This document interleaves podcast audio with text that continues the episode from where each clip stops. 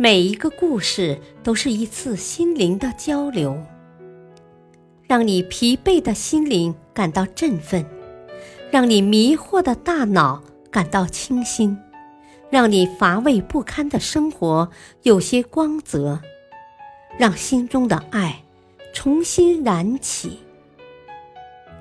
小故事，大道理。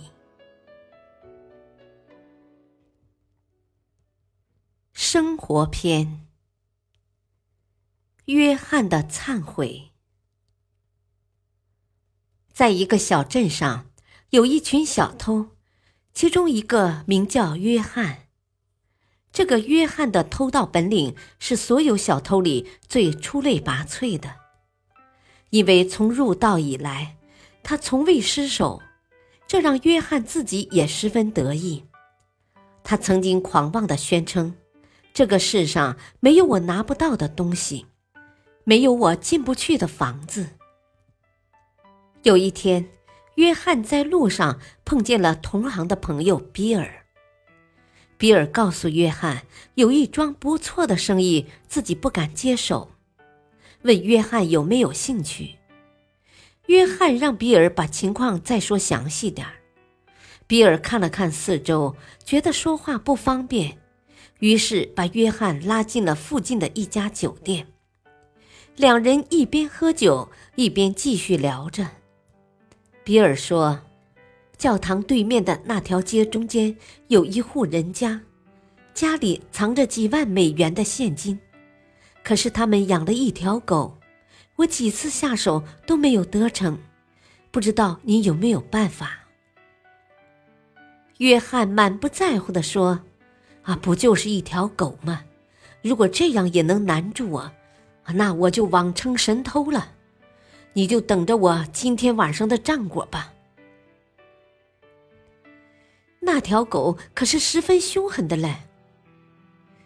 比尔担心的提醒道：“啊，没事，我自有办法。”约翰胸有成竹的说道。等到晚上。约翰就带着自己的宝贝万能箱来到比尔说的那条街上，而且很快的就找到了那户人家。令约翰感到奇怪的是，整条街都是漆黑一片，只有这家门口亮着一盏灯。约翰来不及多想，就拿起一块肉扔给蹲在门口的那条狗。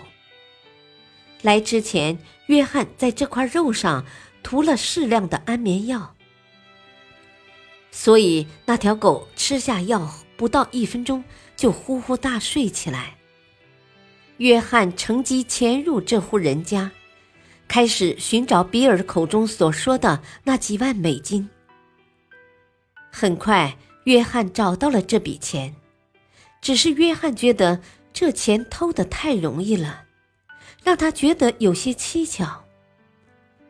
正当约翰准备离开时，隔壁的屋子里突然响起一个人的说话声：“老伴儿啊，咱们是不是应该请个保姆照顾咱们呢？咱们两个又老又瞎，日子过得实在不方便呢。”一个老女人说道：“既然瞎了。”为何还在门前亮着灯呢？约翰觉得很好奇，就停下脚步继续听着。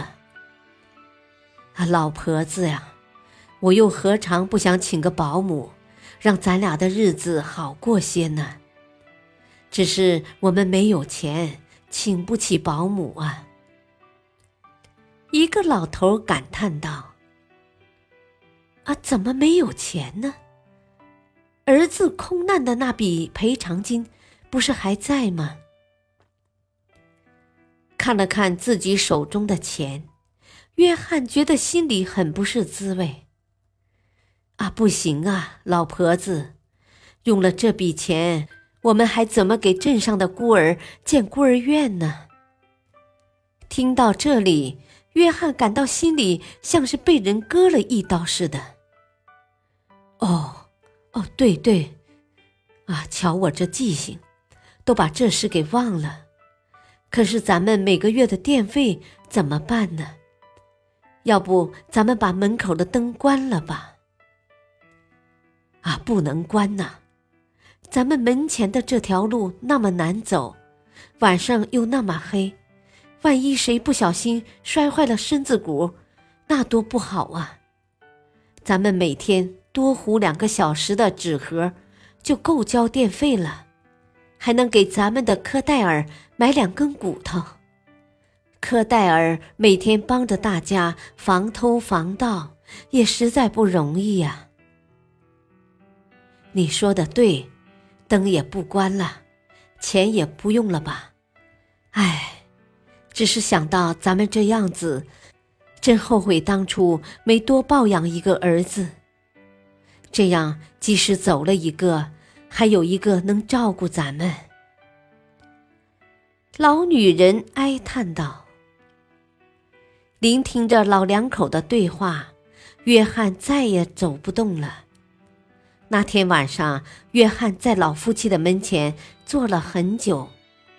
他想起了自己的过去，自己曾经也是一个孤儿，也被人领养过，只是因为不习惯养父的管教，就离家出走，并且干起了小偷的营生。与老夫妻相比，自己的灵魂多么肮脏啊！想到这里，约翰顿时悔恨不已。天微微亮时，约翰把几万美金和万能箱留在了老夫妻的家门口，就匆匆离开了。从那以后，再也没有人见过约翰，也没有人知道他去了哪里。大道理。助人者，天助之。当你帮助别人时，你的善意不仅会解决别人的困难，甚至可能会感化一些罪恶的灵魂。所以，多做好事，于人有利，于己亦有利。感谢收听，下期播讲五美元带来的转机。敬请收听，再会。